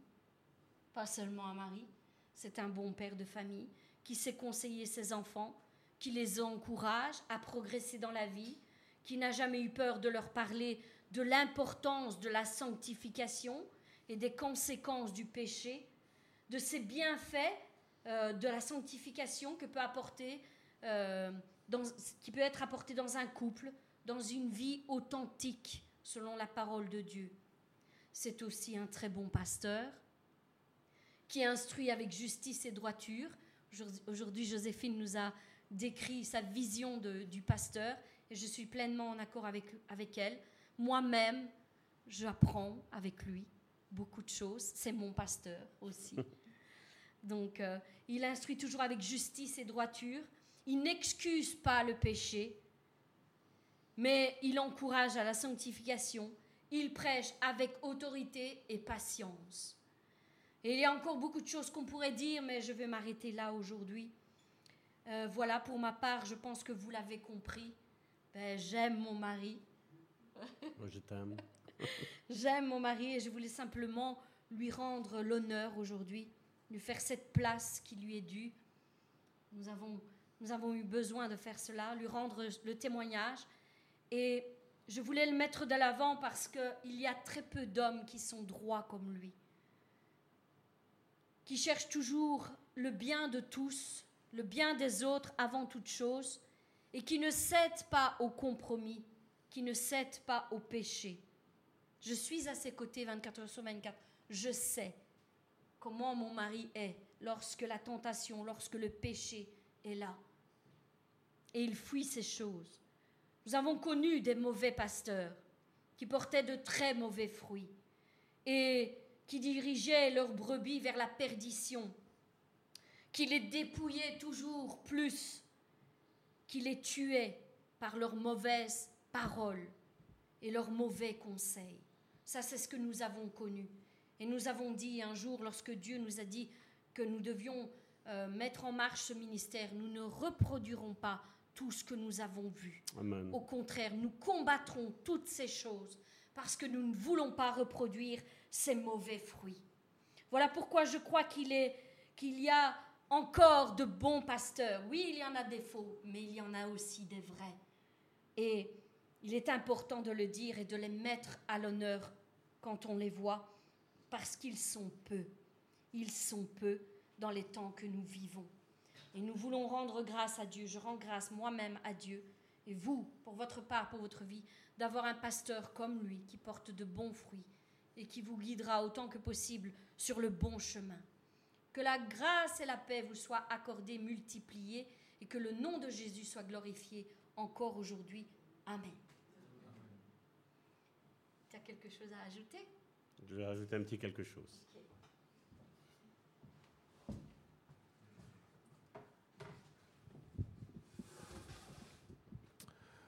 Vous savez, pour moi, je veux dire, je ne veux pas non plus être incompris. Vous savez, pour moi, je, rends grâce à Dieu que Dieu m'a fait l'honneur, je veux dire, d'être un berger de son peuple, d'être un pasteur. Je sais que ces choses-là, les cinq ministères existent pour l'Église. Mais comme je vous l'ai dit, et Karine l'a très bien dit aussi tantôt, on a aimé Dieu avant le ministère. Ça peut sembler un jeu de, un jeu de paroles ou quelque chose d'insignifiant. Mais pour moi, ça a beaucoup de valeur. Dans un monde où aujourd'hui, comme je dis, tout le monde se lève et tout le monde se met son étiquette pasteur, apôtre, prophète, est-ce que vous voulez? Et en parlant des dons, en parlant la semaine dernière, je vous l'ai dit, la première chose que Dieu va regarder et qu'il va travailler, ce n'est pas notre ministère. C'est le fruit. C'est neuf fruits. Le, fruit avec ses neuf qualités du fruit. C'est un petit peu comme si on prendrait une mandarine, on dirait voilà, dans la mandarine, il y a, y a de la vitamine C. Dans la mandarine, il y a autant de degrés de sucre. Et c'est la même chose avec euh, ce qui est mis là. Et comme je dis, je, n'aime pas me faire appeler pasteur. Parce que pour moi, je veux dire, c'est pas ça qui fait qui je suis. Ce n'est pas le fait d'être pasteur. Ce n'est pas le fait que, voilà, il y a des signes, des miracles, des produits qui se font avec nous, qu'on est qui que ce soit. Mais c'est qui on est au travers du fruit de l'esprit. Et je veux dire, dans ce fruit de l'esprit, je remercie mes sœurs qui et l'Église, ainsi que mon épouse pour ce qu'elle a dit à mon égard. Mais vous savez, je n'ai aucun mérite. Aucun mérite. Et ma femme est témoin pour le dire. Quand on prend ces neuf caractéristiques du fruit de l'esprit, avant de venir à Dieu, j'en avais aucune. C'est pas vrai? Aucune. Mais le seul, je dirais, mérite que j'ai, et c'est le seul vous pourriez dire dans votre vie, vous aussi, que vous avez ce mérite-là, vous savez c'est lequel, mon frère, ma soeur C'est à partir du moment où on dit Seigneur, viens et change-moi. Parce que je veux dire, j'ai essayé d'être gentil. Malgré que je m'appelais, mon nom de famille c'est Gentiles, qui veut dire en français, la traduction veut dire gentil. J'étais loin d'être gentil. Je portais vraiment pas bien mon nom. Mais vraiment pas bien. Mais seulement le, la seule gloriole, je veux dire, je vais mettre ça entre guillemets, parce que pour moi, ce n'est pas, pas ça. Je veux dire, c'est juste ce fait-là. C'est Seigneur, viens changer ma vie. Viens changer ma personnalité. Quand Dieu est venu dans ma vie et qu'il a frappé à la porte de mon cœur, je n'ai pas commencé à dire Seigneur, change ma femme, parce que je savais que c'était un, un bout de femme, un petit bout de femme qui était rempli d'amour, rempli de patience, elle avait déjà toutes ces qualités-là en elle. Moi, je ne les avais pas. Mais seulement je savais que le fond du problème dans mon couple à ce moment-là, la seule personne qui était coupable, c'était moi. Et vous savez, le fait de se... J'étais orgueilleux aussi. Et je veux dire, la première chose que Dieu a commencé à briser, c'est mon orgueil. Il m'a dit, Salvatore, ta femme, elle a prié pour toi. Mais seulement tu ne pouvais pas changer. Parce que ce n'est pas elle qui va te changer, ce n'est pas les autres qui vont te changer. Mais c'est moi qui change les personnes. Et ça, vous allez voir qu'après après cette étude qu'on va finir sur les fruits, je vais parler de ça. Comme je dis, je ne suis jamais là pour euh, critiquer, juger, je vais dire une personne qui pêche. Mais je ne serai jamais là non plus pour excuser le péché, mon frère, ma soeur. Ma femme est témoin depuis le premier jour où Dieu m'a touché. Il y a eu un mot d'ordre dans ma vie. C'est sanctification. C'est Seigneur, façonne-moi, modèle-moi comme toi tu le veux. Et vous savez, je savais que j'avais des lacunes. Mais à un moment donné, je suis arrivé sur ce passage de Paul qui écrit aux Éphésiens, au chapitre 5 à partir du verset 28, qui nous dit, Voilà comment chaque mari doit aimer sa Pas ses femmes, comme on entend aujourd'hui beaucoup parler, malheureusement par certains dits pasteurs, mais il dit voilà comment chacun, chaque mari doit aimer sa femme, comme si elle était son propre corps. Ainsi, celui qui aime sa femme s'aime lui-même. Est-ce qu'il y a quelqu'un où lui a appris à aimer son conjoint ou sa conjointe? Je vais te dire quelque chose, mon frère, ma soeur. Ça ne s'apprend pas. Ça se vit. Ça ne s'apprend pas, ça se vit. C'est l'Esprit qui vient et c'est lui qui nous aide. La manière dont j'aime ma femme, ben, si je déciderais de divorcer de ma femme et c'est ma manière, comme Dieu me l'a appris jusqu'à aujourd'hui, d'aimer une autre femme, je vais vous dire, ça ne fonctionnera jamais. Parce que chacun est unique. Il n'y a pas une règle, il n'y a pas une théologie dans ça. Vous savez, j'ai étudié beaucoup les couples de la Bible. Mais je vais vous dire une chose. Jamais je ne me permettrai de dire que je, je connais et je sais comment tous les couples fonctionnent. Parce que chacun est unique. Et à chaque problème, il y a une solution. Je ne vais pas dire sa solution, il y a une solution. Il faut regarder comment l'un est et comment l'autre est. Et de là, essayer d'unir ce couple. Au verset 29, il dit, car personne n'a jamais haï sa propre chair. Au contraire, chacun la nourrit et l'entoure de soins, comme Christ le fait pour l'Église. Parce que nous sommes les membres de son corps. Là, il prend l'homme et après, étonnamment, il dit, c'est comme Christ le fait pour son Église. Vous allez comprendre pourquoi. Verset 31, c'est pourquoi l'homme laissera son père, c'est dans la version Bible du Semeur, c'est pourquoi l'homme laissera son père et sa mère pour s'attacher à sa femme. Et les deux ne feront plus que un. Combien de personnes vous voyez ici? Combien vous en voyez deux Karine est là, moi je suis là. Mais Dieu ne voit pas comme nous, nous voyons. Dieu n'étudie pas comme nous, nous étudions. Dieu ne parle pas comme nous, nous parlons. Quand Dieu regarde d'ici, il voit une seule personne. Ça, ce sont les mathématiques de Dieu. 1 plus 1 égale 1. 1 en chassera 1000, 2 10 000.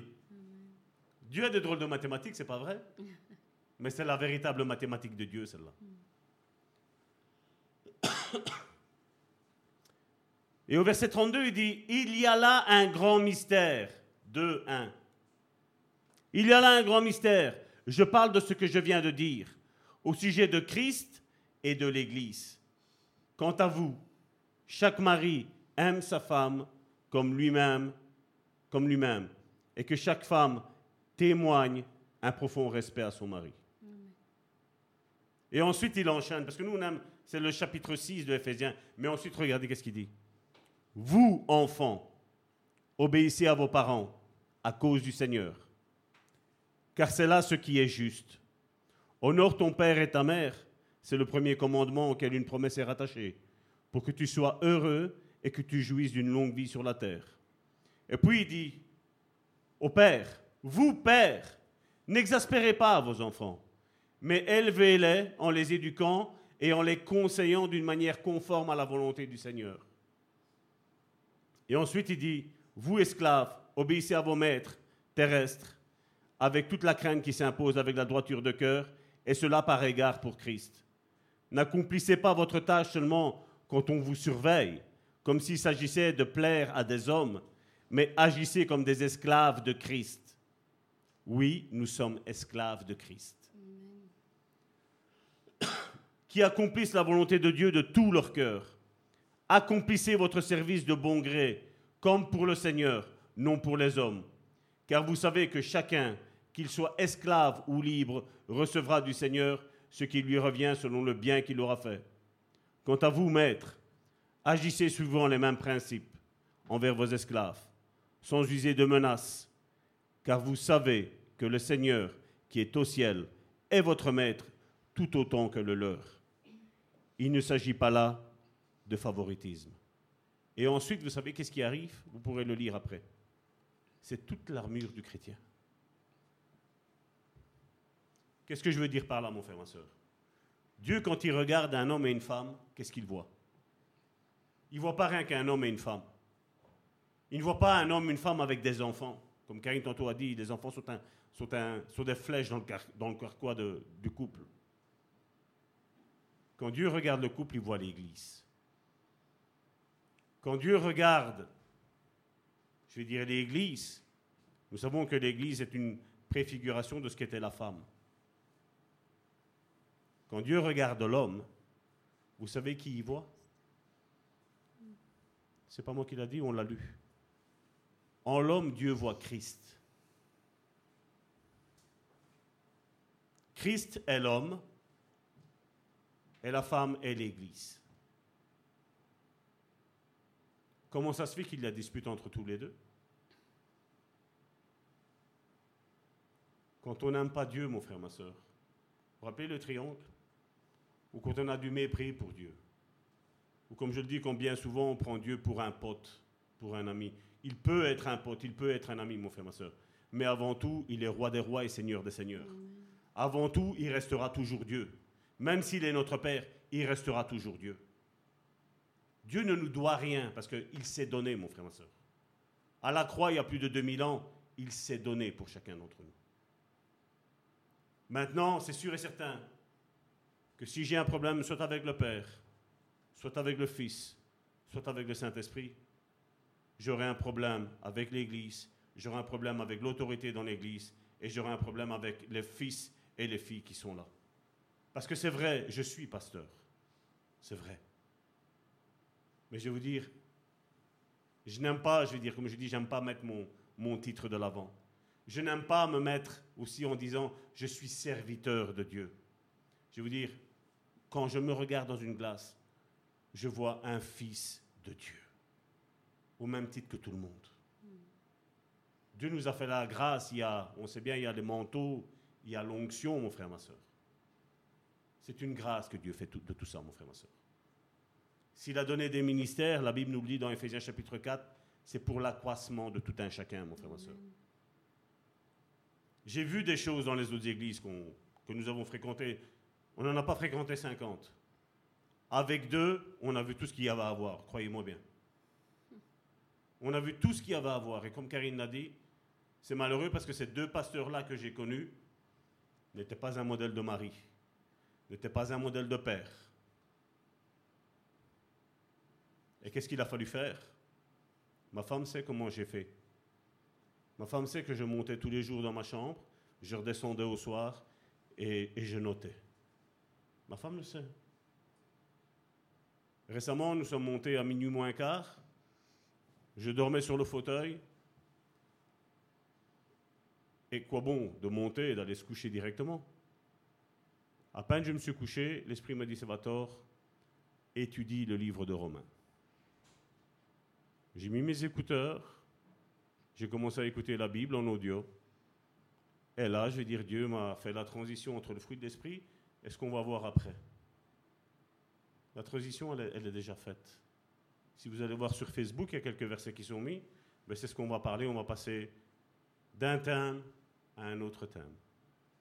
Et cet autre thème-là, mon frère, ma soeur, je suis persuadé qu'aujourd'hui, et je vais frapper fort, 98% des églises aujourd'hui, 99% des chrétiens aujourd'hui, sont encore, malgré qu'ils ont dit de leur bouche qu'ils sont avec Jésus, sont encore sous l'ancienne alliance. Comme je vous l'ai dit, avoir le fruit d'esprit pour moi n'est pas une gratitude personnelle, mon frère, ma soeur. C'est son intervention qui a fait tout ça. Je voudrais tout d'abord, moi, qu'on remercie nos frères, nos, nos sœurs ici qui, ont parlé, qui ont fait ce qu'il y avait à faire. Nous les applaudissions. Nous leur disions merci pour ce qu'elles ont fait. Mais je voudrais aussi une chose, que le plus grand des applaudissements, mon frère, ma soeur, aille à notre Seigneur, le roi des rois et le Seigneur des seigneurs, au nom puissant de Jésus.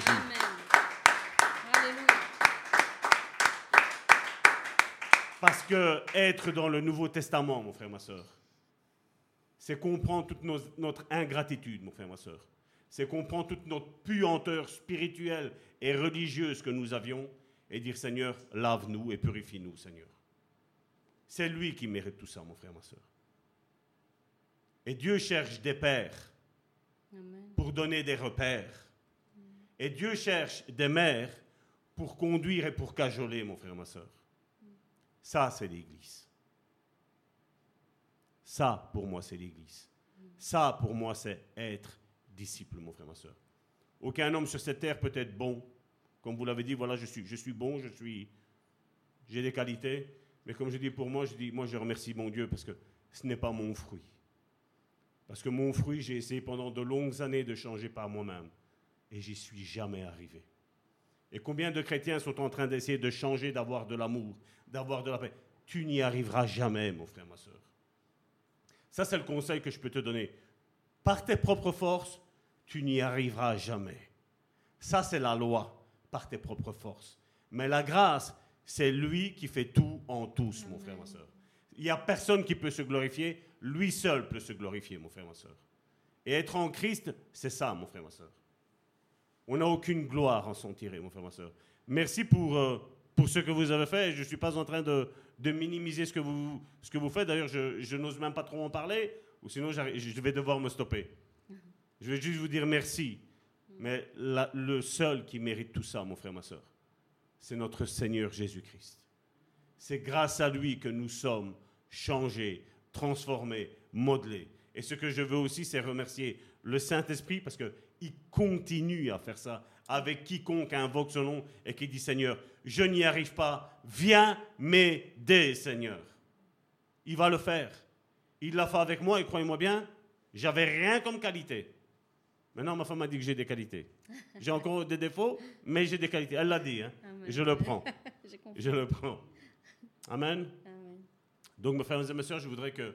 On va prier, je vais, je vais appeler mes sœurs pour que vous finissiez euh, ce qu'il y aura à faire. Et moi, je vais juste prier pour les, nos frères et nos sœurs sur, sur Internet et pour vous, tout ce qui est ici. Père, je viens devant le trône de ta grâce, te remettre, Seigneur, encore pour ce culte, Seigneur, que nous avons subi, Seigneur, aujourd'hui, Seigneur. Je te dis merci, Seigneur. Merci, Seigneur, parce que, Seigneur, nous nous attendions, Seigneur, peut-être, Seigneur, à autre chose, Seigneur, qu'à ça, Seigneur. Mais je vais, Seigneur, te rendre gloire, Seigneur. Gloire, Seigneur, parce que, Seigneur, toi seul, Seigneur, mérite, Seigneur, vraiment, Seigneur, toutes les acclamations, toute l'élévation, Seigneur. Seigneur, je te dis merci, Seigneur, parce que, Seigneur, je sais qu'encore aujourd'hui, Seigneur, tu vas changer des vies, Seigneur. Seigneur, je te dis merci, Seigneur, de comme, Seigneur, Karine, Seigneur, a pu parler, Seigneur, de moi, Seigneur. Du changement, Seigneur, que tu as opéré, Seigneur, en moi, Seigneur. Je veux en tirer, Seigneur, aucune gloire, Seigneur, parce que c'est tout toi, Seigneur, qui a fait, Seigneur. Et je te dis merci, Seigneur. Parce que tu ne l'as pas fait, Seigneur, pour mes mérites, Seigneur. Mais tu l'as fait, Seigneur, quand, Seigneur, une femme, Seigneur, se lève, Seigneur, dans la prière, Seigneur. Seigneur, je te prie, Seigneur, moi, Seigneur, aujourd'hui, Seigneur, en tant que pasteur, en tant que serviteur, en tant que frère, je me lève pour la vie de mon frère et de ma sœur, Seigneur. Qui, Seigneur, qui soit, Seigneur, dans ce lieu, Seigneur, mais qui soit, Seigneur, là aussi, Seigneur, sur le net, Seigneur. Je te prie, Seigneur, de changer, Seigneur, leur vie, Seigneur. Je te prie, Seigneur, de déposer, Seigneur, leurs âmes, Seigneur, pour pouvoir, Seigneur, changer, Seigneur. Et qu'ils acceptent, Seigneur, ta grâce, Seigneur. Qu'ils acceptent, Seigneur, ta miséricorde, Seigneur. Qu'ils acceptent, Seigneur, que tu poses, Seigneur, tes mains, Seigneur, dans leur vie, Seigneur. Change-les, Seigneur. Seigneur, tu n'es pas là, Seigneur, pour venir juger, Seigneur, et condamner, Seigneur. Mais tu es venu, Seigneur, sauver, Seigneur. Sauver, Seigneur, tous ceux, Seigneur, qui invoquent ton nom, Seigneur. Seigneur, tu es là, Seigneur, au milieu d'eux, Seigneur. Seigneur, combien, Seigneur, te professent, Seigneur, de leur bouche, Seigneur. Mais leur cœur, Seigneur, n'est pas encore changé, Seigneur. Seigneur, tu as dit, Seigneur, que tu viendrais, Seigneur. Tu nous donnerais, Seigneur, un esprit nouveau, Seigneur. Un cœur, Seigneur, nouveau, Seigneur. Seigneur, nous savons, Seigneur, que c'est la préfiguration, Seigneur, qu'Ézéchiel donnait, Seigneur, sur la nouvelle naissance, Seigneur. Seigneur, je te prie, Seigneur, d'ôter, Seigneur, cet esprit, Seigneur, et de mettre, Seigneur, un esprit nouveau. Je te prie, Seigneur, d'ôter, Seigneur, le cœur de Pierre, Seigneur, et de donner, Seigneur, un cœur, Seigneur, selon ton vouloir à toi, Seigneur. Seigneur, merci, Seigneur. Merci, Seigneur, d'encore de comme, Seigneur, tu vas modeler, Seigneur, tout un chacun, Seigneur. Au nom puissant de Jésus, Père, je t'ai prié. Et je te dis merci pour la victoire que mes frères et mes sœurs, Seigneur, vont avoir, Seigneur, aujourd'hui même, Seigneur. Merci pour ton amour. Merci, Seigneur, pour ta grâce. Merci, Seigneur, pour ta fidélité, Seigneur. Merci, Seigneur, pour ta compassion. Merci au Père, au Fils et au Saint-Esprit pour l'œuvre merveilleuse que tu es en train d'accomplir dans la vie de mes frères et de mes sœurs, Seigneur. Tu es en train de nous préparer, Seigneur, pour l'ultime combat, Seigneur. Et je te dis merci, Père, pour ce que tu vas faire. Dans le nom puissant de Jésus, Père, je t'ai prié par la communion du Saint-Esprit. Amen.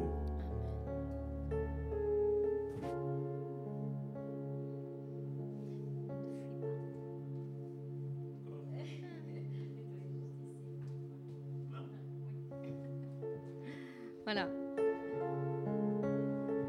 Alors aujourd'hui, comme je te l'ai dit, c'était un, culte qui t'était dédié pour te mettre à l'honneur. Et pour terminer, on devait terminer en beauté. Et Dieu nous a inspiré, Dieu nous a inspiré de, faire un chant prophétique. Donc nous nous sommes laissés inspirer par, par, le, par l'Esprit. Et voici ce que ça donne. Écoute bien, parce que c'est un chant prophétique. OK?